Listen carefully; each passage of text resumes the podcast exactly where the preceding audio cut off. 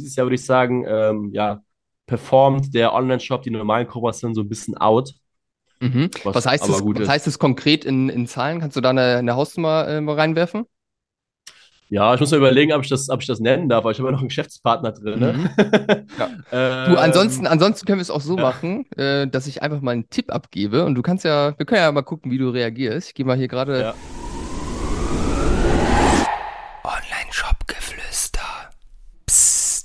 Hallo und herzlich willkommen zur heutigen Podcast-Folge. Und ich habe heute einen ganz besonderen Gast da, nämlich den guten Henning, den Hedgefonds Henning. Ähm, ist heute mal ein bisschen eine andere Folge, hat ein bisschen was mit E-Commerce zu tun, aber ich finde das Thema einfach absolut geil. Hedgefonds Henning, wer es nicht kennt, ist eine Meme-Seite in Richtung BWL, Investment Banking, hat über 200.000 Follower auf Instagram und ähm, ja, ist natürlich immer mit Papas Amex unterwegs. Äh, der gute Henning treibt sich rum zwischen München und Sylt. Und ich glaube, das könnte heute witzig werden. Erste Frage an dich, Henning. Ich bin äh, jetzt 25 und ich habe in den letzten Jahren äh, meine Beratung aufgebaut, hier auf E-Commerce äh, fokussiert, haben jetzt über 200 Kunden betreut. Ich habe ein äh, eigenes Unternehmen auch aufgebaut im Bereich E-Commerce mit siebenstelligen Umsätzen. Die erste Frage ist, IB noch möglich bei mir? äh, ja, ich denke mal auf jeden Fall. Also ich meine, gerade Investmentbanking und die ganzen anderen, nennen wir es mal High-Performer-Branchen, sind ja eigentlich sehr unternehmerisch. Ähm, dann hast du natürlich da auf jeden Fall schon sehr, sehr viel Praxiserfahrung äh, sammeln können. Ähm, gerade sowas, was vielleicht Richtung ja, Handel geht, ähm, passt ja perfekt von deinen Themen her. Ich denke mal, du hast wahrscheinlich vorher auch studiert. Ich habe tatsächlich nicht studiert, auch keine ah, Ausbildung okay. gemacht. Das könnte vielleicht ein kleines Problem sein. Das könnte ein Kritikpunkt werden bei, bei großen internationalen Firmen, aber bei kleineren Beratungen oder Boutiquen oder so, ja, kommt man da vielleicht auch noch rein. Sehr gut. Dann habe ich, hab ich ja noch Hoffnung, dass ich äh, als wahrer High-Performer durchstarten kann im Investment Banking. Ja, äh, kleiner Joke natürlich äh, am Anfang. Das äh, scheint ein Dauerbrenner bei euch zu sein in der Community. Von dem her muss ich ihn einfach bringen. Ich finde es ultra, ultra spannend, Henning, dass wir, dass wir jetzt mal so ein bisschen das Konstrukt Hedge for Henning auseinandernehmen können hier heute. Was mich natürlich interessiert und auch vielleicht für die Leute, die dich jetzt nicht kennen, die jetzt nicht so in dieser Szene, sage ich mal, unterwegs sind, vielleicht von deiner Seite ein, zwei Worte. Wofür steht Hedge for Henning und was machst du da eigentlich?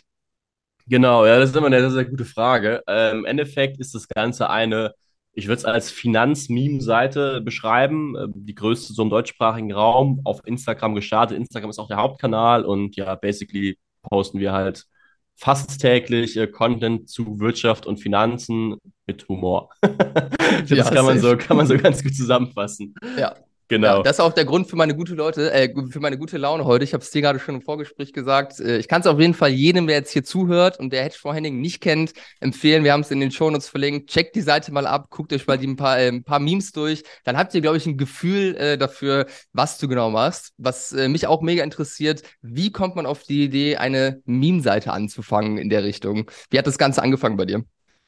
Ja, das ist eine sehr gute Frage. Ähm, die Antwort dauerte, glaube ich, ein bisschen länger. Und zwar war es so, äh, also ich bin selber 24, also ähnlich alt wie du. Ähm, so circa 2017 in der Oberstufe ähm, hat es bei mir angefangen, da hatte ich meine erste Meme-Seite, das war damals noch auf Facebook, einfach ja englische Memes mehr oder weniger, die ich einfach cool fand, habe ich einfach angefangen zu reposten, damit ich hier mir in einem Ort gesammelt hatte. Das war so die Idee dahinter. Das lief auch so semi-gut. Also ich glaube, ich hatte die Seite so ein Jahr und hatte so 700 Likes. Also ist nicht so erfolgreich, glaube ich, mhm. aus heutiger Sicht. Aber im Endeffekt, äh, seitdem bin ich mehr oder weniger immer am Ball geblieben. Also Facebook war ja damals noch so das ja, State-of-the-Art Social-Media-Plattform. Ähm, Instagram fing erst 2019 an. Da hatte ich auch mehrere kleinere Seiten. Eine, die so wirklich, ich sag mal, so ein bisschen angefangen hat, war einfach dann auch eine, ja, ich sag mal, größere deutschsprachige Meme-Seite ähm, nee, ich habe Quatsch erzählt. Ich habe nicht 2019 angefangen. 2019 habe ich jetzt Planning angefangen, aber so mhm. 2018 ging es dann äh, von quasi Facebook auf Instagram. Und genau damals hatte ich auch so eine, in Anführungszeichen, größere deutsche Meme-Seite, auch relativ allgemein. Die hatte so 35.000 Follower zu dem Zeitpunkt. Aber ja, ich wusste halt schon damals oder habe damals schon angefangen, BWL zu studieren, habe mich natürlich auch für Börse, Finanzen etc. interessiert. Ähm, und kannte daher dann auch schon durch Twitter und so diese ganzen englischsprachigen Fin-Meme-Seiten, also Liquidity, High Yield Harry, Arbitrage, Andy, Trust von Terry, wie die alle hießen. Und immer dachte ich halt so, da war ich im dritten Semester meines Studiums, okay, warum gibt es sowas eigentlich nicht auf Deutsch? Ne? Es gab mal irgendwie BWL-Justus, aber das war ja, eher so klischee-mäßig, aber jetzt nicht so wirklich ja. was, was, sage ich mal, so wirklich mit Wirtschaft oder ich nenne es mal Business so zu tun hatte. Ja. Ähm, und habe dann September 2019 die Seite Hedge for Henning gestartet, in Anführungszeichen, auch das hat die Alliteration, weil das die ganzen Amerikaner auch so hatten. Dachte ich, okay, das ist irgendwie cool. und äh, das erste Bleibt im Kopf Jahr dadurch, ne? Ja, genau, genau. Gut, im Nachhinein ist der Name, glaube ich, ein bisschen lange und ich heiße halt auch nicht mit Vornamen Henning. Das ist ja, manchmal nicht ganz so einfach, aber ja. ja, ist auf jeden Fall, also hat ja irgendwie geklappt. Ja. Ähm, das erste halbe Jahr war eigentlich, ja, habe ich relativ unregelmäßig gepostet. Also es fing im September 2019 an und dann Anfang 2021 hatte die Seite, glaube ich, 2.000, 3.000 Follower. Und dann war halt Lockdown ähm, im März 2022 und dann dachte ich halt, okay, also viele kleinere Seiten, im Endeffekt macht das aber gar keinen Bock. Poste einfach mal auf der Seite jetzt äh, daily, zieht einfach mal durch. Ja. Das habe ich dann auch gemacht und dann natürlich durch die ganzen anderen Umstände, die einem da zugute kamen, ne, Lockdown, die Leute waren eh mehr am Handy etc., ist das ja. dann auch schon relativ schnell abgegangen 2020 und ich hatte dann auch die 100.000 Follower.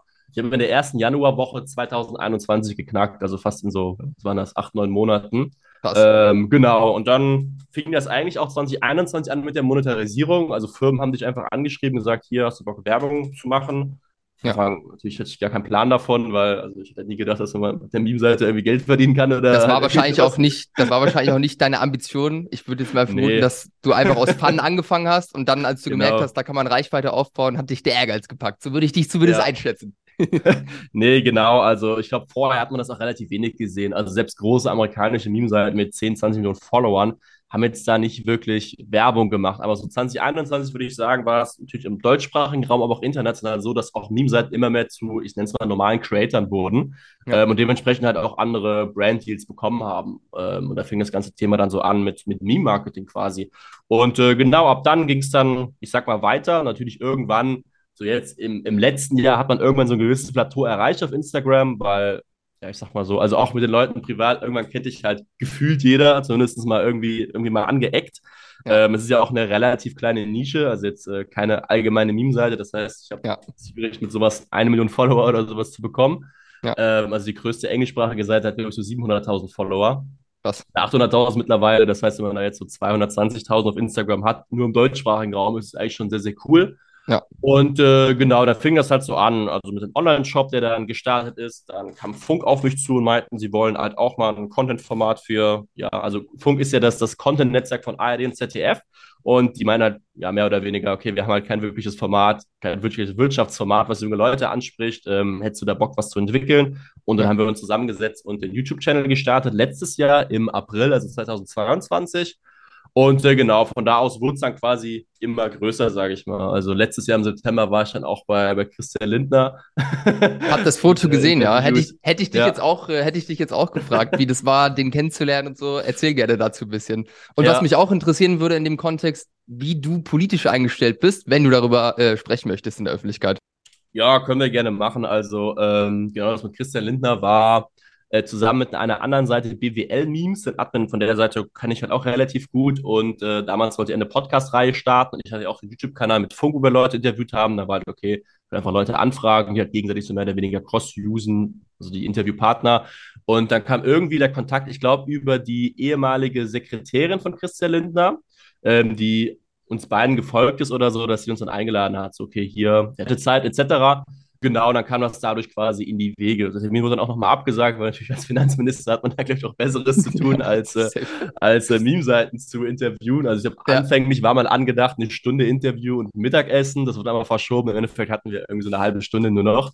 Ähm, aber immerhin, also ähm, ja, hat sich ja irgendwie dann, dann auch gelohnt. Und lustigerweise darüber kam das dann auch. Also ich war dann auch mal in Berlin letztes Jahr und habe da auch mal eine Story gemacht, weil ich persönlich, also vielleicht zu mir, ich äh, studiere auch BWL, habe studiert, studiere es immer noch und bin da auch eigentlich so, ich sag mal, vom normalen, wie nennt man es, Karriereprofil, so ein bisschen in der, in der Start-up-VC-Bubble unterwegs. Also interessiere mich da halt mehr so für die Themen. Äh, deshalb war ich auch letztes Jahr mal in Berlin und habe dann auch mal eine Story gemacht, so hier, wer Bock aus der Startup VC Bubble, mit denen hat man Bock, sich zu connecten. Und wir haben so viele Leute geschrieben, wirklich, also Partner aus extrem renovierten deutschen VCs, Unternehmen, Fintechs. Ich mir auch denke, okay, krass, das ist jetzt so, ja, solche Manager Leute in solcher Position eine anonyme Meme-Seite schreiben und die mal einen Kaffee einladen. ähm, das war, sage ich mal, so zwei, drei Monate vor dem, vor dem CL-Interview. Ähm, da hat man, also habe ich zumindest zum ersten Mal gecheckt, okay, was du eigentlich so in deiner ja, Followerschaft hast, was es eigentlich so für eine Zielgruppe ist, weil vorher war es ja. natürlich auch, ja, ich kannte halt meine Kommilitonen so mehr oder weniger. Bild. Ja, das, äh, das, äh, das stelle ich mir krass vor. Wie war das so, mit, äh, mit Christian Lindner zu sitzen? Warst du da nervös, aufgeregt vor? Das ist ja schon einer der krassesten. Ja, nervös natürlich ein bisschen. Ähm, ja, aber es war natürlich auch relativ schnell. Also wir kamen dann an zum Finanzministerium, ähm, standen dann davor, dann kamen wir in sein Büro. Ähm, dann hatten wir natürlich auch, ich sag mal, die Fragen relativ durchgetaktet. Das heißt, wir haben einfach eine Mikrokamera aufgebaut, direkt angefangen, kurze Begrüßung gesagt, paar Fotos gemacht, aber dann im Endeffekt ähm, ja, war das auch relativ schnell. Also da blieb jetzt, sage ich mal, nicht viel Zeit für, für wir nebenbei noch viel Smalltalk oder so. Also es ja. war schon eigentlich sehr, ja, sag mal, durchgeplant alles. Ja, ich finde es geil, weil. krassen Anekdoten oder so. Ja, ich, ich finde es geil, weil Christian Lindner ist ja irgendwo, also zumindest die Aufnahmen, die man so hat, wo er damals im Abi war und so weiter, ist ja auch quasi schon Meme, äh, Meme mittlerweile geworden. Ja. Von dem her wirklich, äh, wirklich geil. Ich habe gerade mal deinen Online-Shop aufgemacht, da verkauft ihr eine, eine Tasse, ähm, da steht drauf Hebelzertifikat statt Rowley-Replikat. Das ist so in den klassischen FDP-Farben. Ich würde mal vermuten, dass du auch politisch der FDP äh, sympathisierst, oder? Ja, also ähm, im Endeffekt versuche ich die Seite natürlich so unpolitisch wie möglich zu halten, weil ja. ich persönlich mag das nicht, wenn auch jetzt andere Meme-Seiten dazu politisch sind. Also das ist eine persönliche Sache, ne? das kann ja jeder mit seiner Seite machen, wie er will.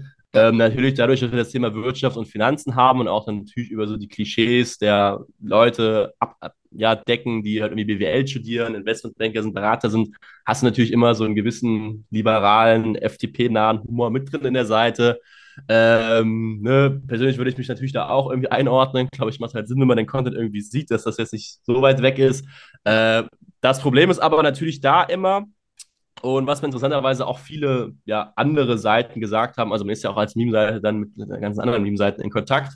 Die ganzen anderen Meme-Seiten würde ich natürlich sagen, sind jetzt ja da wirtschaftlich eher ja nicht so aufgestellt. Aber lustigerweise, dass sie dann immer sagen, warum die trotzdem jetzt meiner Seite folgen oder das irgendwie cool finden, weil man halt sich über beide Seiten lustig macht. Ne? Das heißt, du kannst irgendwie zum Beispiel so einen Post machen über jetzt hier Lehramts-Lars, der, irgendwie Taxifahrer ja. mit nach dem Studium. Auf der anderen Seite machst du dich halt auch dann lustig über BWL-Justus, der halt gefühlt ja, sein Investmentbanker ist, aber umgerechnet weniger als ein Lehrer verdient auf die Stunde. Also das, äh, das glaube ich, ist so der, der Schlüssel bei dem diesem ganzen, ich sag mal, politisierten Thema, dass man ja. sich halt auch selber mal auf die eigene Kappe hauen kann und das also da auch nicht vor zurückschreckt.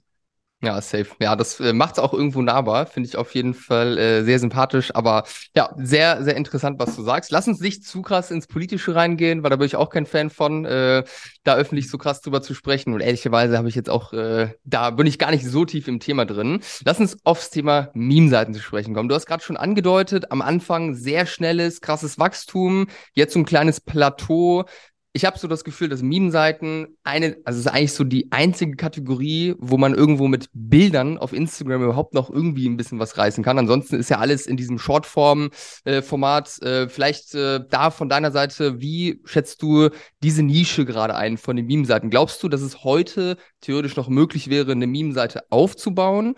Oder also auf Instagram jetzt ganz konkret? Oder glaubst du, dass der Zug abgefahren ist und man schon jetzt eher in Richtung Shortform-Video gehen müsste da? Äh, ja, ähm, ich habe so ein bisschen zwei Antworten. Also auf der einen Seite natürlich, du hast ja auch Instagram als Plattform, pusht natürlich äh, die Reels, also die, die Shortform Vertical Videos wesentlich mehr als normale Bilder. Das muss man schon sagen. Also wenn man sich ja. jetzt für eins entscheiden musste, würde ich auch sagen, okay, fokussiere dich mehr auf Reels. Ähm, bei uns ist es so, dass aber tatsächlich, und das habe ich auch das Gefühl, ist bei Instagram generell so, ähm, gerade in der Vergangenheit, dass die Leute gar nicht so wirklich Bock haben auf Reels. Das ist halt der normale Content, das sehe ich jetzt zum Beispiel bei mir extrem krass, dass die normalen Content, also die, die statischen Bilder wesentlich mehr Engagement haben als die Reels, aber die Reels an zwei bis dreimal so viele Leute ausgespielt werden, obwohl ja. der Content anscheinend nicht so gut geliked wird. Ne? Das ist immer eine Frage, wie willst du das abwägen? Wir versuchen schon so jedes zweite oder dritte halt Meme auch als Reel jetzt zu posten, einfach weil man es machen muss. Ähm, aber auf der anderen Seite, glaube ich, werden Bilder jetzt auch nicht komplett verschwinden. Also zum Beispiel hat der TikTok jetzt auch die Funktion, dass du halt die, diese Karussell-Posts, also mehrere Bilder posten kannst. Das mache ich auch. Also wir haben jetzt, also Hedge for Henning hat jetzt auch seit zwei Monaten einen TikTok-Account. Das ist eher so experimentell, wo man noch guckt, okay, wie klappt das? Aber da habe ich auch teilweise für einfach nur denselben Content, den ich auf Instagram reposte, also jetzt Bilder, äh, mehr Views auf einem Account, der 3000 Follower hat, als auf Instagram, wo das ein Account postet, der 200.000 Follower hat. Also Krass. ich denke mal schon, ja. dass es klappt. Äh, man kann auch, ich habe das Gefühl, auch vor ein paar Monaten, der Instagram-Algorithmus hat sich auch leicht wieder zurückgeändert. Also ich habe auch Beiträge, die einfach auch teilweise eine halbe Million bis Millionen äh, Impressionen über ja, Explore-Page bekommen als, als Bild. Also wenn da das Engagement da ist, klappt das auch.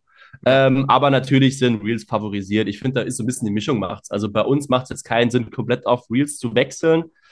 Einfach weil, ja, also vielleicht denke ich auch noch so, aber irgendwie die ja. besten Memes, die ich baue, sind immer noch Bilder irgendwie. Ja. Ist ja auch ähm, irgendwo in der ähm, DNA der Seite irgendwo drin, ne? Das, äh, ja, genau, Memes genau. Ja. Genau, deshalb macht es, glaube ich, keinen Sinn, jetzt von heute auf morgen zu wechseln, aber man soll es natürlich schon immer antesten, weil langfristig, glaube ich, werden natürlich schon Verticals äh, wesentlich präsenter sein. Äh, man kann aber auch noch zurück zur, zur jetzt ist die zweite Antwort zur Frage mehr oder weniger.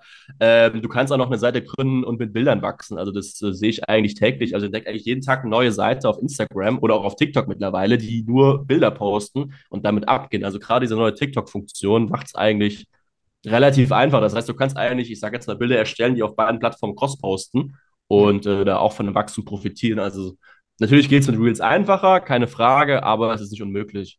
Ja, sehr interessant. Also wenn ich mal so mein eigenes Nutzerverhalten irgendwie äh, reflektiere, muss ich auch sagen, seitdem Reels so krass viel ähm, im Fokus stehen bei Instagram, seitdem hier dieser Feed einmal umgestellt wurde, dieser große Shitstorm dann losgegangen ist, bin ich ehrlicherweise auch wieder häufig im normalen Feed und auch auf der Explore-Page irgendwie unterwegs. Das war ich vorher überhaupt gar nicht.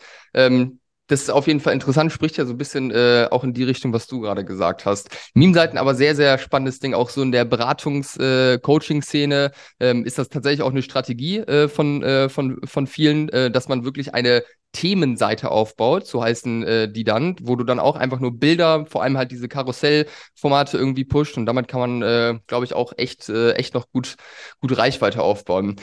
Wie, wie sieht es ich glaube, im Endeffekt ähm, mhm. kommt es immer so auch so ein bisschen auf die Nische an. Also ich glaube, jetzt ja. so eine Seite wie Hedge for Henning, also diese ganzen, ich nenne es mal BWL oder Finanzmeme-Seiten, der Markt ist schon krass saturiert. Also ich glaube, da macht jetzt also man sagt ja eigentlich immer auch bei, bei Startups, so, du hast diese 10x-Rule, also entweder machst du irgendwas zehnmal besser oder wie zehnmal günstiger als der Marktführer. Wenn du jetzt sagst, okay, du machst halt zehnmal bessere Memes als jetzt alles, was da ist, und dann okay, wenn du jetzt aber sagst, okay, die sind vielleicht nur ein, zweimal besser, glaube ich, also ich glaube, es ist schwierig, eine neue Finanzmeme-Seite zu eröffnen, aber zum Beispiel, keine Ahnung, wenn dein Hobby Golf ist, also ich kenne jetzt persönlich keine coole Golf-Meme-Seite, also ich glaube, da könntest du auch krass wachsen. Also ich glaube, da ja. kommt es echt immer sehr, sehr stark auf die Nische an. Ja, ja, safe. Wie, wie machst du das? Bist du alleine? Machst du den ganzen Content alleine? Hast du da irgendwie Leute in deinem Team noch mit drin? Wie kann ich äh, nee, mir das vorstellen? Also, wir sind mittlerweile drei Werkstudenten, die jetzt nur für Instagram die Content machen. Also wir haben auch noch andere Seiten. Es hat dann auch irgendwann angefangen, auch andere Seiten, ich sag mal, systematisch aufzubauen, mehr oder weniger. Also wir haben auch äh, jetzt, äh, wenn wir uns diesen Finanzmeme-Seiten Markt angucken auf Instagram halt Hedge for Henning, also die größte Seite, mit der hat es angefangen, aber tatsächlich auch die zweitgrößte Seite. Welche ist das? Ähm, ähm, ja, das können die Leute selber rausfinden. Okay. das ist nicht so quasi public, das ja auch dazu okay, gehört. Ja. Ich glaube, man kann es aber rausfinden dann natürlich und wenn man auch den Content ein bisschen sieht, ähm, zum Beispiel, das macht ein, ein Werkstand von uns quasi komplett autonom. Ähm, dann natürlich auch die ganzen Sachen mit Partnerschaften. Ne? Also es ist halt auch, je größer man wird, desto aufwendiger wird das auch. Also früher war es gefühlt einfach eine Instagram-DM, okay, hast du Bock dazu zu bewerben, das ist der Preis, schickst einen Daumen hoch und Abfahrt und dann hast du jetzt teilweise längere Calls, ähm, wo du das Ganze absprechen musst, etc. Ja. pp. Wahrscheinlich auch längere was, Kooperationen äh, und so, die dann auch genau, genau. sowas benötigen. Ja. Genau, deshalb haben wir da Leute einfach für die Content Creation, für die verschiedenen Seiten, die wir im Portfolio haben. Ähm, genau, dann haben wir jetzt zum Beispiel auch noch einen Online-Shop. Da bin ich operativ komplett raus. Also das übernimmt eine Agentur, ein Geschäftspartner von mir komplett, der auch mehrere E-Commerce-Brands hat. Das ist eigentlich ein, auch ganz lustig, der ist eigentlich einer der größten Sneaker-Customizer Deutschlands und ähm, hat auch BWL studiert, kam daher in Kontakt, weil wir da auch mal eine Collaboration hatten mit verschiedenen Schuhen. Ähm, also er hat halt ja quasi Sneaker gecustomized, die für unsere Zielgruppe irgendwie Sinn ergeben. Und daraus ist das Ganze dann entstanden, weil er auch noch andere Brands hatte, etc., dass er das ganze operative ähm, ja, einfach übernehmen kann. Das läuft auch bisher eigentlich ganz gut. Und genau, dann hast du ja, also du hast quasi Instagram, dann hast du den Shop und als drittes hast du ja noch YouTube. Ähm, ja. Das läuft aber über Funk, beziehungsweise über den hessischen Rundfunk. Und da haben wir natürlich ein größeres Team. Also sind wir, glaube ich, insgesamt acht Leute. Also da haben wir, habe ich noch einen Co-Autor, der noch sehr, sehr stark involviert ist. Wir haben verschiedene Cutter, abnehmende Redakteure etc. Das heißt, du musst immer so mit, wenn wir jetzt über Mitarbeiter quasi reden, immer, ja, siehst du die verschiedenen mal, Firmen quasi angucken. Wir sind auch gerade dabei, ein Newsletter zu droppen. Da habe ich dann auch, das ist auch eine, eine, ja, ein Joint Venture mehr oder weniger, also auch eine Media Company hinter, die das einfach redaktionell schreiben und ich ja, bin dann mehr oder weniger nur für, für Growth zuständig, der halt User da drauf bringt. Ja, sehr, sehr spannend. Ja, krass. Also ich finde es immer wieder erstaunt bei so Funk-YouTube-Channels, wie viele Leute dahinter stecken, wie viele daran mitarbeiten. Also ich meine, wir haben auch einen kleinen YouTube-Kanal, der erfüllt seinen Zweck für uns. Wir holen darüber Leads rein, aber die große Reichweite, die bleibt da auf jeden Fall noch aus. Sind da jetzt gerade auch nochmal dran, wirklich das ganze Konzept nochmal überdenken, weil Reichweite ja schon irgendwo auch äh, wichtiger Faktor ist dann für den Erfolg auf der Plattform. Aber äh, ja, mit Funk finde ich auf jeden Fall generell eine spannende Sache. Lass uns da vielleicht mal ganz kurz drauf eingehen. Mein erster ja. Gedanke war, als ich äh, das gesehen habe, dass du mit äh, Funk einen YouTube-Kanal machst, ist das nicht irgendwie so ein bisschen ein Konflikt mit dem anderen Zeug, was du irgendwo so machst? Weil Funk steht ja auch dafür, keine Werbepartnerschaften etc. zu, äh, zu machen. Da hast du jetzt relativ viele Sachen auf den anderen Plattformen am Start. Und auch so vom Gefühl her, Funk und Hedge for Henning, diese ganze BWL-Szene, ist jetzt auch nicht so ein offensichtlicher Match, sag ich mal. Genau, ähm, also erstmal, dass der Kanal heißt ja auch Funk, auch High Performer Henning und nicht Hedge ja. for Henning. Das heißt, alles, was Hedge for Henning heißt, ist privat, da darf ich Werbung schalten etc. Und alles bei High Performer Henning, das, äh, deshalb auch der andere Name, ja. ähm, ist quasi Funk. Also ich darf zum Beispiel von High Performer Henning auch nichts mit Hedge for Henning etc. erwähnen. Das ist quasi getrennt. Mhm. Ich darf von Hedge for Henning quasi auf High Performer Henning rüberleiten, wie ich lustig bin, ähm, dass die Leute halt checken, okay, der hat auch einen Funkkanal, aber andersrum halt nicht. Deshalb, also ja. da es hat werbetechnisch ist das komplett, äh, komplett getrennt, weil es zwei andere Marken mehr oder weniger sind.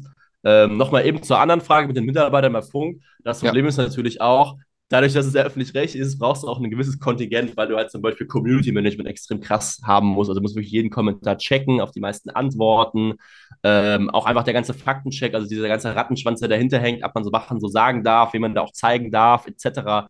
Das nimmt halt wirklich viel, ja, Zeit einfach in Anspruch und auch sich generell in diesem ganzen Konstrukt, weil der Hessische Rundfunk ist jetzt auch, ähm, ja, sagen wir mal, kein agiles Startup, wo du einfach mal Sachen von auf morgen ändern kannst. Also das ist ja. dann schon eher wie in so einem, ja, wie in so einem Konzern, da brauchen einfach Sachen extrem lange, da gibt es feste Strukturen, die natürlich dann irgendwie gewissermaßen Personal brauchen.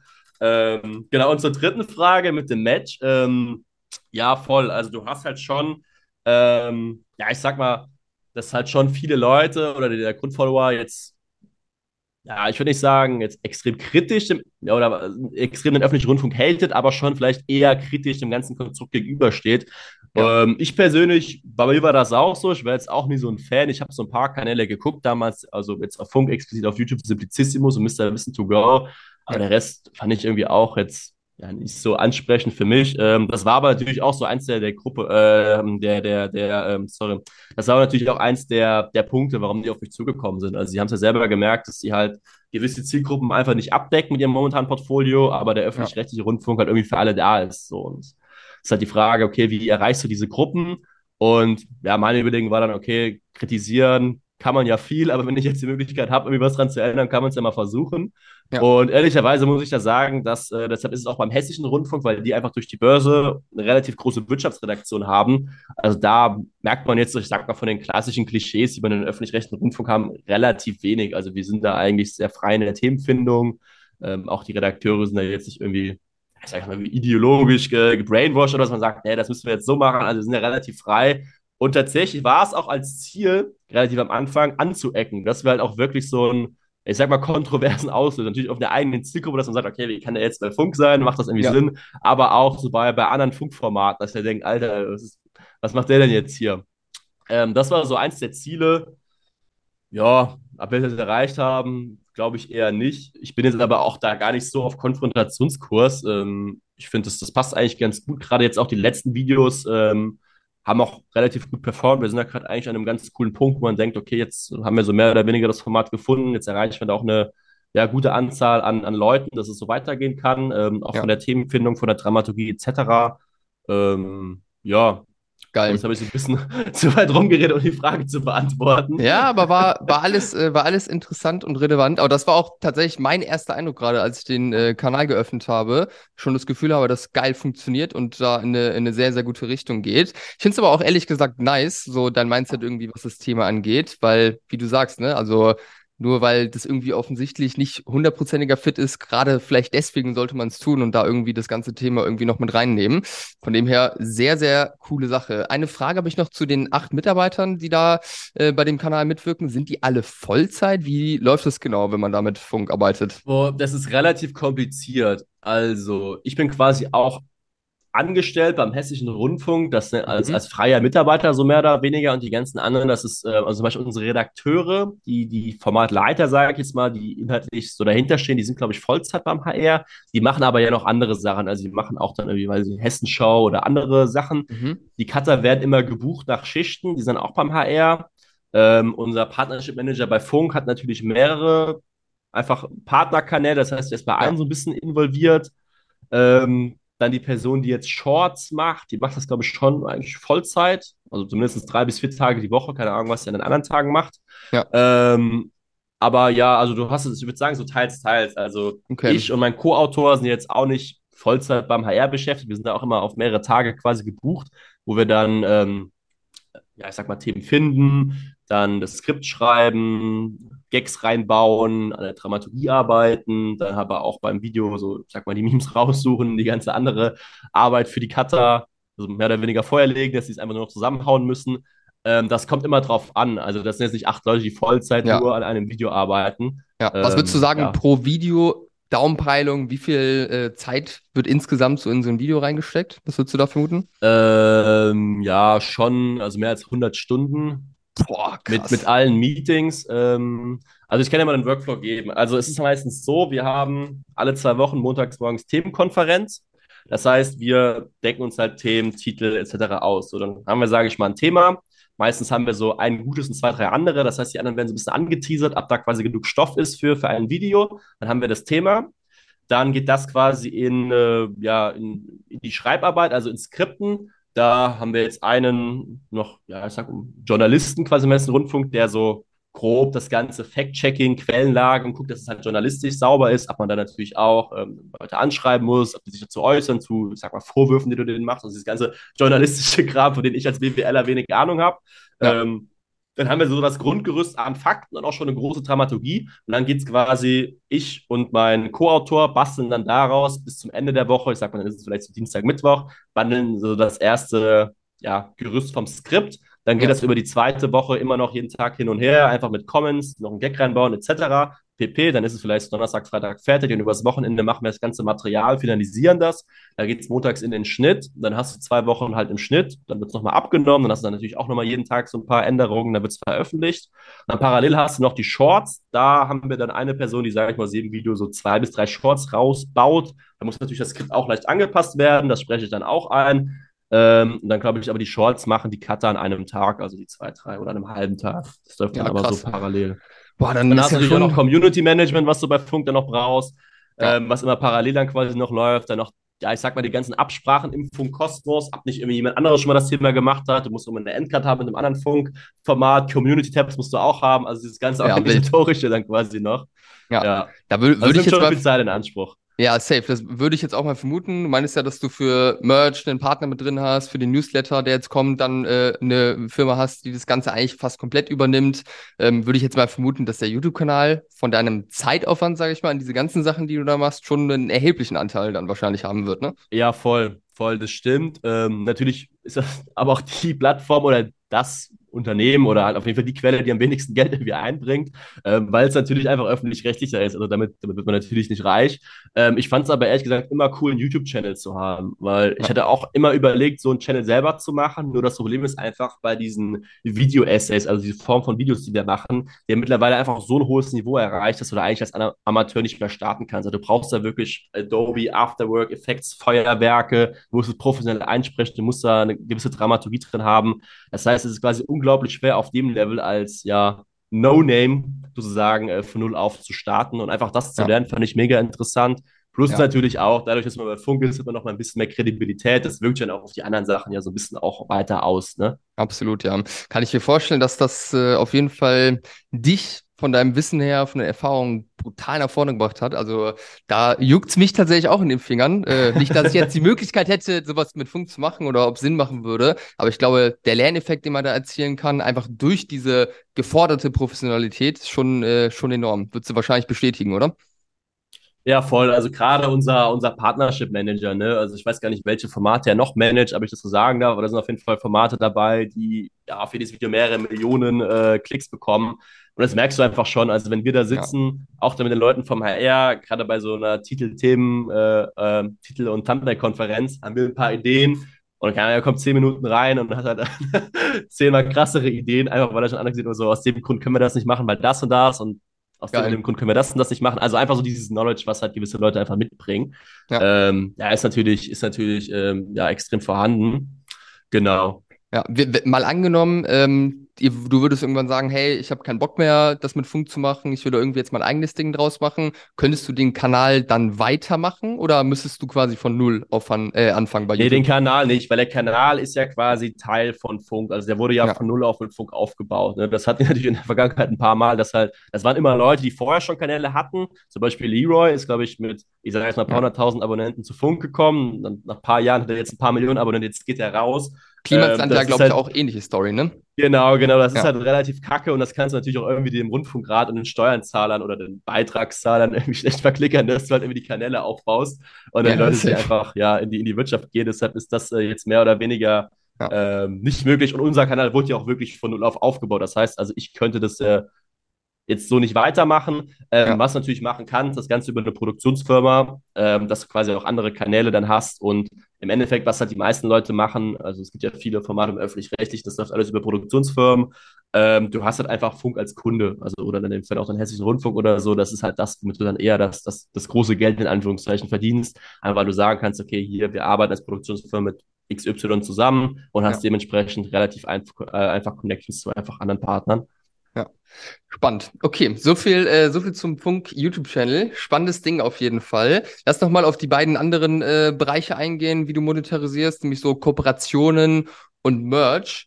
Ähm, Kooperation, was hast du, was hast du da für Partner? Wie gehst du an das Thema ran? Versuchst du irgendwie lange Partnerschaften zu machen? Sind es eher so einmalige Sachen? Was bedeutet das für dich? Nimm uns da gerne einfach mal ein bisschen mit. Ja, ähm, relativ einfach. Also ich würde sagen, 99% aller Partnerschaften haben mich angeschrieben. Mhm. Das heißt, sie schreiben mir eine E-Mail oder auf Instagram, hier hast du Bock darauf und ich sage dann halt ja oder nein, mehr oder weniger. Dann hat man meistens irgendwie einen Kennenlernen-Call, was sie sich so vorstellen, was auch das Ziel der Kampagne ist. Ähm, und dann geht's los. Die meisten Partner, die ich aber habe, sind auch langfristige Partner. Also zum Beispiel bei Cronex haben wir jetzt schon über ja, zwei Jahre, mehr als zwei Jahre schon eine Partnerschaft. Ähm, Get Quinn auch schon lange, Timeless auch. Also vieles äh, läuft halt wirklich über ja jetzt schon Jahre mehr oder weniger. Ähm, du hast auch so andere Sachen wie Clark oder ähm, ähm, ähm Finanzguru. Äh, da hast du jetzt keine, sage ich mal, monatliche Kooperation, aber so, ich sag mal, jedes zweite Quartal, dass die dann halt auch irgendwie Content mit dir machen. Das läuft relativ flexibel ab. Ähm, was daraus auch entstanden ist, dass wir auch jetzt so, so ja, ich sag mal, dass immer mehr in so eine Agenturrichtung geht. Einfach in dem Hintergrund, ich sag mal, wenn Firma XY zu dir kommt, du hast dann auf Hedge Henning Werbung gemacht, du hast dann auf zwei, drei anderen Accounts noch Werbung gemacht, dann hast auch gesagt, okay, Meme-Marketing funktioniert irgendwie, wir können generell die ganze Kampagne für euch managen, auch mit externen ähm, ja, Meme-Seiten sozusagen, die jetzt nicht, nicht uns gehören. Das ist ja. so in den letzten Spannend. Monaten, Wochen so ein bisschen daraus entstanden, äh, aber auch rein organisch. Also wir haben da jetzt auch jetzt nicht als Agentur sind da irgendwie in die Öffentlichkeit getreten. Ähm, wir haben das jetzt versucht oder sind gerade dabei, das immer ein bisschen mehr zu professionalisieren, dass es so als, ich sag mal, vierten Schritt oder vierte Einkommensquelle noch dazukommt. Ja. Ähm, ja, die meisten Cases haben wir natürlich da mit unseren Partnern, was alles irgendwie Startups oder Scale-Ups sind. Was wir aber einfach gemerkt haben, dass du gerade mit Meme-Marketing, glaube ich, sehr, sehr gut in die ähnliche oder selbe Nische kommen kannst wie Generation Z-Marketing. So haben wir uns da mit den ganzen Agenturen mal mehr oder weniger kurz geschlossen, die angeschrieben, ähm, weil es auch Sinn macht. Ich sag mal, die meisten von denen machen ja nur TikTok, dass wir dann quasi auf Instagram die Memes bedienen, weil die Zielgruppe ja recht ähnlich ist und dann auch ja. da die großen ja, Kampagnen fahren kannst. Da sind wir momentan dran. Ähm, ja, Die zweite Frage war auf den Shop bezogen, oder? Nee, nee, lass uns, lass uns vielleicht noch kurz so. bei den Ko okay. Kooperationen bleiben. Ähm, ich glaube, wenn man vor zehn Jahren äh, irgendjemand gesagt hätte, in zehn Jahren wird Meme-Marketing ein richtig großes Ding sein, ich glaube, da hätte jeder einen Vogel gezeigt. Also ich glaube, das äh, ist überhaupt nur möglich geworden durch Social Media wahrscheinlich. Ähm, ich finde schon interessant. Äh, ich merke aber auch bei uns im Marketing, dass Memes ganz geil funktionieren. Also wir äh, machen relativ viele Facebook-Ads bei uns in der Beratung und da machen wir auch immer wieder irgendwelche Memes mit rein äh, und ich merke, dass sie echt gut geklickt werden. Was glaubst du, warum funktioniert Meme-Marketing so geil? Was sind da die Faktoren, die relevant sind? Ja, es gibt, glaube ich, relativ einfach äh, gesagt drei Faktoren. Also erstmal einfach das Engagement. Du hast halt ein viel höheres Engagement als bei normalen Posts. Dann natürlich dementsprechend auch eine Viralität. Das heißt, du hast die Möglichkeit, auch organisch virale Beiträge zu erstellen, die du jetzt so nicht hast. Und das dritte, dass es so ein bisschen ja nativer Content ist. Also du kannst ja durch Storytelling ganz gut Memes halt irgendwie auch in deinem normalen Content einbauen dass es halt im ersten Moment gar nicht auf, auf Werbung oder als Werbung äh, den, dem User so, irgendwie ja. rüberkommt. Ähm, ja. Dementsprechend hast du da, glaube ich, so, ja, die Kombination aus allen drei Effekten, sage ich mal, macht es dann sehr, sehr stark. Und ja. äh, an sich ist Meme-Marketing ja auch noch gar nicht so lange verbreitet. Das ist ja auch das Interessante. Also es gab 2017 mal eine relativ große Gucci-Kampagne, die das gemacht haben, aber danach ähm, relativ wenig. Das habe ich auch so das Gefühl, das erste auch wieder seit dem letzten Jahr oder seit 2021 am Kommen auf der OMR, glaube ich, letztes Jahr gab es ja auch eine relativ große Rede dazu. Ja. Ähm, über halt so State of the German Internet, wo auch über, über Meme-Marketing ja einfach das Ganze thematisiert wurde. Und jetzt hast du es immer mehr. Natürlich eher von jüngeren Firmen, also Startups und Scale-Ups, weil die, glaube ich, noch ein bisschen näher daran sind. Ja. Aber ich glaube, dass da auch in den nächsten Jahren viel einfach größere, etabliertere Firmen einfach, einfach rangehen. Deshalb haben wir auch jetzt so beschlossen, so dieser, um den Bogen zurück zu eben zu spannen, so ein bisschen da mehr in diese Agenturrichtung zu gehen und da auch ähm, ja einfach neben diesen Startups und Scale-Ups auch eher etabliertere Brands halt für die Kampagnen zu machen. Ja, ist auf jeden Fall eine geile Idee mit der Agentur, weil es echt, äh, also kenne ich jetzt so auch keine Agentur, die sich irgendwie auf Meme-Marketing fokussiert. Ja, genau, hat. der Markt ist halt komplett neu. Das ist ja, halt so. ist immer, also ist immer sehr dankbar, einen neuen Markt zu schaffen. Ja. Safe. Und, ja. und natürlich auch eine Challenge, weil man erstmal educaten muss irgendwo. Aber wenn du sagst, dass äh, die ganzen Kooperationen, die ihr schon habt, einfach auch auf euch zugekommen äh, sind, äh, sollte das ja relativ easy sein, da Fuß zu fassen. Ähm, sehr interessant. Ich glaube, also ich würde jetzt mal vermuten, dieses Engagement, was du angesprochen hast und diese Viralität, einfach aufgrund wahrscheinlich, weil es sehr emotional ist, wenn man irgendwas Witziges sieht, dass man dadurch einfach getriggert ist und einfach automatisch engaged ist. Ist wahrscheinlich auch deine Vermutung, warum es dann funktioniert, oder? Ja, voll. Also du kannst ja die Leute auf einer ganz anderen Ebene abholen als jetzt bei normalen Ads. Also normale Ads äh, oder zumindest im Vergleich, wenn wir es nicht mit normalen Ads vergleichen, sondern ich glaube eher mit normalem Content auf Instagram. Das heißt zum Beispiel, wenn wir jetzt Hedge for Henning nehmen, hast du relativ viele Seiten, die ja Börsenblogs oder Finanzblogs sind, die halt viel über Personal Finance, Aktienkäufe etc. berichten. Wenn du einfach jemanden hast, der mehr oder weniger dieselbe Nachricht in den Meme irgendwie rüberbringt, kommt das natürlich ganz anders rüber, weil es erstmal kürzer und verständlicher ist, wie du es sagst, emotional, weil es lustig ist ähm, dementsprechend reagierst du oder interagierst mit dem Beitrag wesentlich höher. Ne? Das ja. heißt, du hast da schon mal ein höheres Engagement. Und natürlich im besten Fall, wenn es dann noch eine Werbung ist, dass du dann auch denkst, okay, krass, das war jetzt eine Werbung von, ich sage jetzt mal, Scalable Capital oder so, die unterstützen. Sowas ist ja mega cool. Hast dementsprechend dann auch, dass sich diese ja, Emotionen von einem Beitrag auch auf die Brand übertragen. Ja, safe. Sehr, sehr spannendes Ding. Ja, bin ich, äh, bin ich gespannt, wie es da mit der Agentur weitergeht und wie sich das Meme-Marketing weiterentwickelt. Ob äh, dann auch immer mehr konservative, äh, konservativere Firmen da irgendwie reinstarten. Dann lass uns mal auf den äh, dritten Bereich reingehen. Wir sind ja hier schließlich im Online-Shop-Geflüster-Podcast, also irgendeinen E-Commerce-Bezug müssen wir hier nochmal herstellen. Den Merch, den du verkaufst. Ja, du hast, glaube ich, gesagt, du hast 2021 damit angefangen, richtig? Ja, ja, sehr nice. Also ähm, ich habe jetzt gerade den Shop äh, mal geöffnet. Das ist auch ja alles äh, komplette, komplette Memes mit äh, dem Hebelzertifikat statt Rolly-Replikat. Aus dem Weg Geringverdiener Autoplaketten. Sehr, sehr geil. Muss man auf jeden Fall, ja. muss man auf jeden Fall direkt, äh, direkt schmunzeln, äh, wenn ich das sehe. Ähm, was für eine Rolle hat der für euch? Kannst du da Umsatzzahlen teilen ungefähr, dass man da mal einen Eindruck bekommt von der Größe?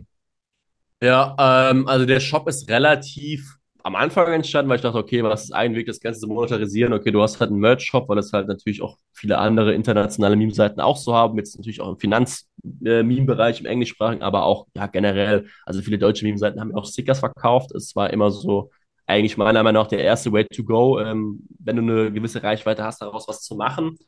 Ähm, angefangen haben wir mit diesem, sage ich mal, Basic Merch, was sich jetzt über die Jahre immer mehr entwickelt hat. Auch am Anfang haben wir viel einfach Print äh, on Demand gemacht. Dann irgendwann halt gecheckt, okay, ne, die Bestseller können wir auch selber produzieren, haben wir halt natürlich erstmal eine bessere Qualität, aber natürlich auch eine bessere Marge, also eigentlich eine Win-Win-Situation. Ja. Ähm, und dann quasi, als wir eh schon alles vor Ort hatten, ähm, und dann auch noch mit der, mit der, ja, sag mal, anderen Firmen das Ganze operativ abwickelt, die halt natürlich auch da Druckerpressen haben, verschiedene Maschinen, um einfach Sachen zu beschriften, waren die Möglichkeiten, ich sag mal, mehr oder weniger endlos. Also zum Beispiel, ähm, was wir momentan auch machen, ist zum Beispiel so ein Indoor-Golf-Set, so fürs Büro, was du halt machen kannst. Also der Ziel ist jetzt quasi eher, ich sag jetzt mal, für alle Leute, die die Zielgruppe ansprechen, da Geschenke Geschenkeideen zu machen. Das heißt, du hast zum Beispiel einen Kumpel, ja. der ist irgendwie Berater oder BWL-Student, da willst du was zum Geburtstag oder Weihnachten schenken, guckst halt bei uns im Shop vorbei und findest halt im besten Fall zehn coole Ideen.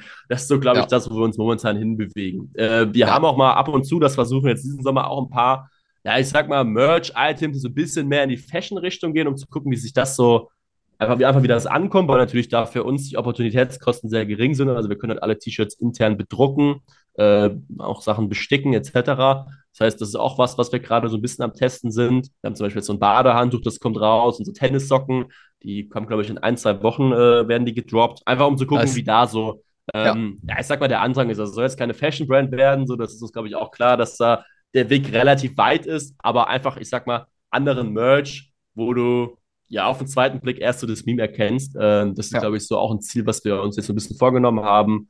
Ähm, ja. Genau, also der Online-Shop an sich jetzt ähm, vom Umsatz her, natürlich hast du 2021 war es ein extrem gutes Jahr, weil natürlich auch E-Commerce extrem stark war dieses Jahr.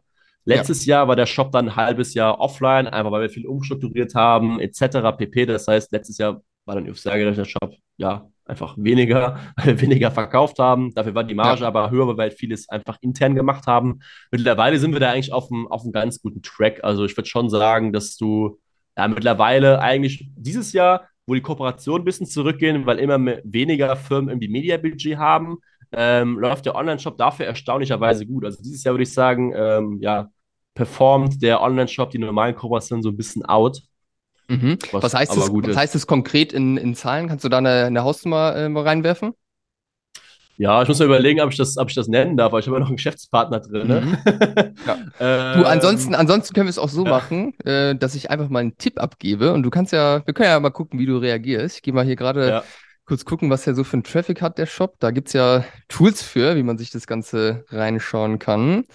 So, was haben wir? Wir haben 10.000 Visits ungefähr im Monat. Jetzt muss ich mal kurz meinen Taschenrechner aufmachen. Ich würde mal vermuten, dass die Leute wahrscheinlich so, ja, weiß nicht, zwei, drei Artikel irgendwie in der Richtung bestellen, oder?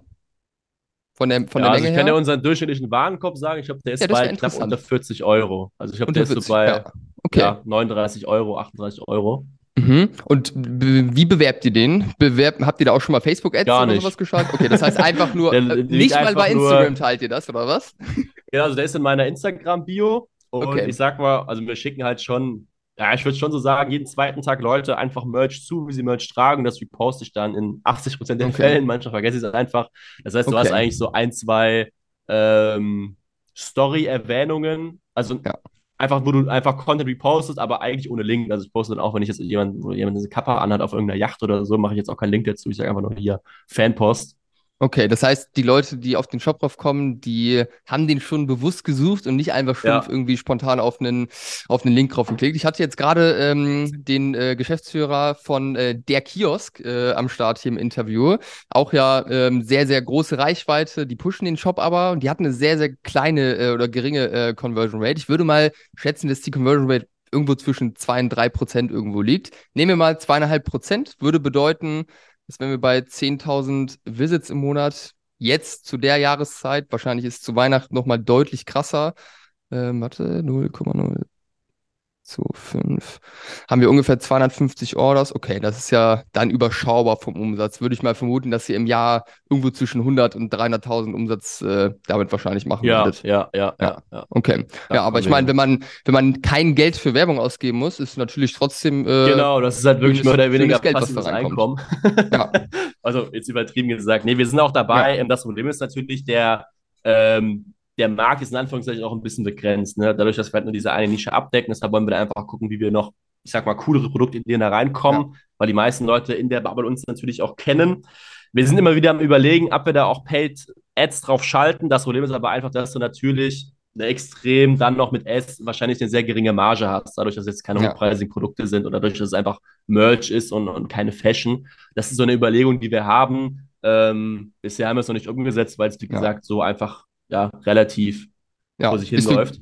Safe, ja. Aber ganz ehrlich, ich würde euch empfehlen, testet das mal aus. Einfach, was ihr machen könntet, ist äh, die ganzen Instagram-Besucher, die jetzt irgendwie interagiert haben in den letzten 90 oder 120 Tagen oder so, einfach stumpfe Katalog-Ads, Advantage Plus-Kampagne, keine Ahnung, 20 bis 50 Euro Tagesbudget oder so. Ich kann mir vorstellen, wenn man einfach wirklich mal die Produkte bewusst auf die Leute pusht, die halt sowieso schon den Content feiern und an, angucken, dass man da schon sehr, sehr guten ROAS irgendwie rausholen kann mit einem sehr, sehr geringen Budget. Würde ich auf jeden Fall sehr spannend finden. Ich habe nämlich auch gesehen, dass okay. der Pixel drauf ist. Von dem her habe ich mir nämlich gedacht, dass ihr es eigentlich schon mal ausprobiert habt. Äh, ich glaube, wir, wir haben es auch mal ausprobiert auf TikTok, aber eher. Mhm. Ähm, das hat so semi-gut geklappt. Also es war jetzt kein Fail, es war also aber auch nicht, man sagt, okay, das lohnt sich jetzt mehr zu skalieren. Ähm, ja. Ich weiß leider nicht mehr die genauen Insights. Ähm, es war, ich glaube, gegen ja, Q3 letztes Jahr irgendwann. Und da haben wir einfach gesagt, okay, ähm, wir lassen das jetzt erstmal, wir fokussieren uns erstmal auf die Produkte. Aber ja, ja, ist auf jeden Fall immer, immer was, was noch im Raum steht, dass wir das natürlich auch mal, mal weiter testen. Ja, ja, können wir gleich im Anschluss drüber sprechen. Wir können auch äh, euch unterstützen, einfach erste Kampagne aufzusetzen. Das äh, kann man ja ganz gut abschätzen dann, äh, was da, was man da rausholen kann. Ich habe auch gesehen, dass Klaviyo mit im, äh, im Shop integriert ist. Das macht ihr Newsletter-Marketing oder ist es einfach nur drauf und ihr sammelt Newsletter-Abonnenten darüber?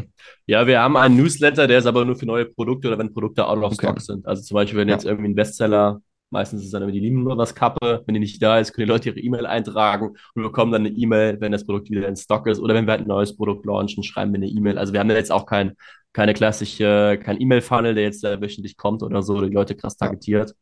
Ja. Also alles sehr, sehr, sehr basic.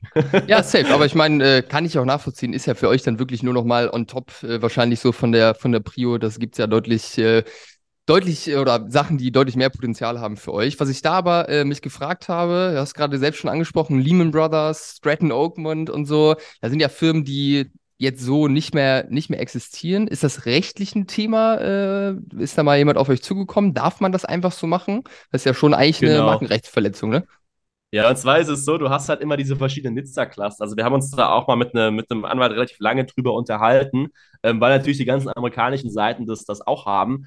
Ähm, und natürlich bin ich jetzt kein Anwalt, aber was der uns halt mehr oder weniger gesagt hat, ist, dass du natürlich immer verschiedene Nizza-Klassen hast. Dadurch, dass die Firmen nicht mehr existieren, hast du eigentlich in manchen Bereichen, in manchen Nizza-Klassen keinen kein Marketinganspruch oder keinen ja, kein Urheberrechts- oder Rechtsanspruch mehr. Und oft wurden ja auch dann die Banken von anderen Banken gekauft. Da ging es aber dann eher um Finanzprodukte. Zum Beispiel könnte ich jetzt, glaube ich, keinen Fonds ähm, aufmachen, der irgendwie was mit Lehman Brothers hieß, weil ich glaube, die Rechte hat in Europa irgendeine englische Bank gekauft. Mhm, Aber bei normalem Merchandise sieht das nicht so aus. Ähm, und dadurch, also das ist so das Erste, weshalb man da eigentlich keine Probleme haben sollte. Und der zweite Punkt ist eigentlich dann noch der, dass du halt dadurch, dass du halt das Ganze noch irgendwie als Meme verpackst, das Ganze immer noch so ein bisschen im Notfall dann unter Satire branden kannst. Äh, das war so, was uns gesagt wurde und warum es natürlich auch die ganzen amerikanischen Seiten machen, die das natürlich wesentlich größer machen. Ja. Ähm, Genau, zum Beispiel, was wir eigentlich machen wollten damals, wo auch so ein bisschen die Idee vom, vom Shop gegangen ist, war das Ganze mit Wirecard zu machen. Also so Wirecard, Merch rauszubringen, das fanden wir super cool. Da hatten wir schon die Designs, aber da war das Problem, dass sie uns halt gesagt haben, dass sie das halt nicht machen, weil Wirecard ja noch quasi existiert. Also die, ähm, nennt man das, Insolvenzverhandlung ist quasi noch in Gange. Das heißt, die, die Rechte existieren noch, die sind noch bei Leuten vorhanden. Deshalb macht es da ja, also das wäre zum Beispiel was, was dann eher riskant wäre. Ja, hätte aber, bestimmt gut funktioniert. Ja. Sie haben ja, gerade hier also, FTX-Tasse, wo Chief Financial Officer, Officer 2022 draufsteht. Geil. Ich glaube, ich muss auch mal eine Order aufgeben bei euch. Ja. da wirklich mega. Sehr geil. Ey, ich würde gerne noch stundenlang mit dir weiterquatschen, weil ich es einfach super, super interessant finde. Ich habe noch eine Frage, die mich mega interessiert. Und zwar baust du das ganze ja eigentlich komplett anonym auf, ja, mit diversen äh, Einkommensströmen irgendwo. Bereust du das manchmal so im Nachhinein, dass du das Ganze anonym aufgebaut hast? Würdest du es wieder so machen? Ähm, und wie fühlt sich das an, wenn man so viel Reichweite hat, aber niemand weiß eigentlich, wer du bist, äh, wer dahinter steckt? Ja, ich sag mal so, es ist ja, es ist ja schon anonym, aber eigentlich kann man ja herausfinden, wer ich bin. Also wir sind ja in Deutschland. Äh, von daher glaube ich, wenn man es drauf anlegt, kann man das schon rausfinden. Der Grund war einfach der, dass ich halt gesagt habe, okay, das, äh, die Seite hat ja mit meiner Person nichts zu tun. Also selbst wenn ich mir jetzt zeigen würde, wird der Content ja nicht irgendwie besser oder so. Ja. Ähm, von daher, glaube ich, muss man das halt trennen zwischen mich als Privatperson und dem, was ich halt im Internet mache. Das finde ich ist so ein Aspekt. Plus gerade am Anfang dachte ich halt auch, okay, ja, du hast ja immer schon Klischees, ähm, die du bedienst, dass die Leute halt auch denken, okay, du wärst halt in echt so. Das wollte ich halt so ein bisschen ja. vermeiden. Und ja, dann verständlich. Fand ich auch cool, als die Seite größer wurde, dass mir einfach Kumpels halt selber meine eigenen Memes geschickt haben. Das dachte ich, das fand ich immer cool. Geil. die halt nicht gecheckt haben, dass ich das war. Also ich ja. sag mal, ähm, bis letztes Jahr wussten es vielleicht keine zehn Leute, denen ich es gesagt habe. Mittlerweile natürlich ein bisschen mehr, aber durch Geschäftspartner etc. Ähm, auch dann, ich sag mal, Media-Auftritte oder so kriegt man es dann schon natürlich raus, wenn man es will. Ja. Mittlerweile ist es mir, sage ich mal, mehr oder weniger, ja, jetzt nicht egal, aber ja, also ich habe jetzt auch keinen Nachteil dadurch, dass die, dass die Leute das jetzt wissen. Ja, ich würde mal vermuten, eher Vorteile, weil Reichweite zu haben kommt natürlich auch mit einem Preis ähm, weil du natürlich ja, erkannt wirst äh, in der Öffentlichkeit etc. Ja. und irgendwo deine Privatsphäre ja auch ein bisschen aufgehst. Äh, ja gut, ich glaube, da ist die, die, die Bubble schon noch ein bisschen zu klein, dass man jetzt auf der Straße angesprochen wird. Vielleicht dann eher so in München oder in Frankfurt im Bankenviertel.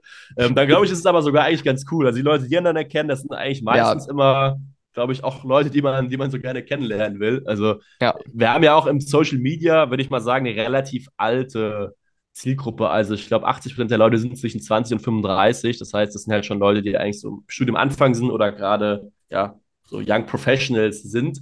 Ja. Ähm, dann auch meistens wahrscheinlich in coolen Branchen, Berufen, über die es einfach Spaß macht, sich auszutauschen. Also eigentlich alle Leute, ja. die ich so bisher kennengelernt habe, das waren eigentlich immer mega interessante Gespräche. Ja, ja, ist auch ein Punkt. Habe ich, äh, hab ich so noch nicht drüber nachgedacht.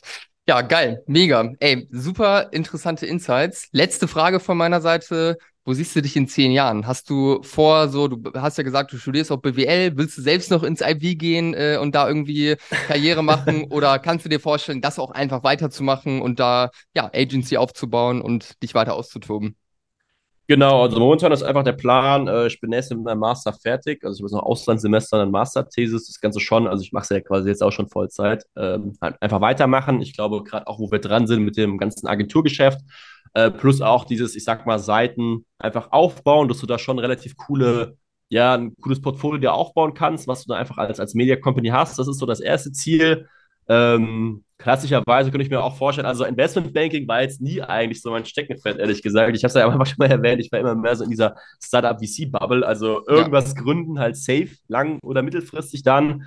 Ähm, ich sag mal, wenn ich jetzt die Seite nicht hätte und äh, auch nicht direkt gründen würde, würde ich, glaube ich, gucken, dass ich ein, zwei Jahre in eine große Beratung gehe oder halt zu einem Startup, irgendwie so Chief of Staff auf einem Early Stage Startup mache oder Founders Associate, weil du einfach extrem viel lernst. So, da gibt es echt coole, coole Stellen mittlerweile und dann vielleicht ins VC, aber eigentlich mittel- bis langfristig immer dann irgendwie was, was gründen oder unternehmerisch tätig werden. Ja. So wie du es jetzt also auch schon machst, ja. Das heißt, du bist äh, quasi, ja. quasi angekommen, könnte man sagen. Ich hoffe, es fühlt sich für dich so an. Vielen, vielen Dank für die ganzen Insights und deine Zeit. Äh, war mir eine Freude und ähm, ja, ansonsten weiterhin viel Erfolg. Ich hoffe, dass ihr da mit der Agentur richtig, äh, richtig rasieren könnt und äh, ja, macht weiter so. Ihr zaubert mir auf jeden Fall sehr, sehr regelmäßig ein Lächeln auf die Lippen. Vielen Dank dafür. Danke. Ciao, ciao.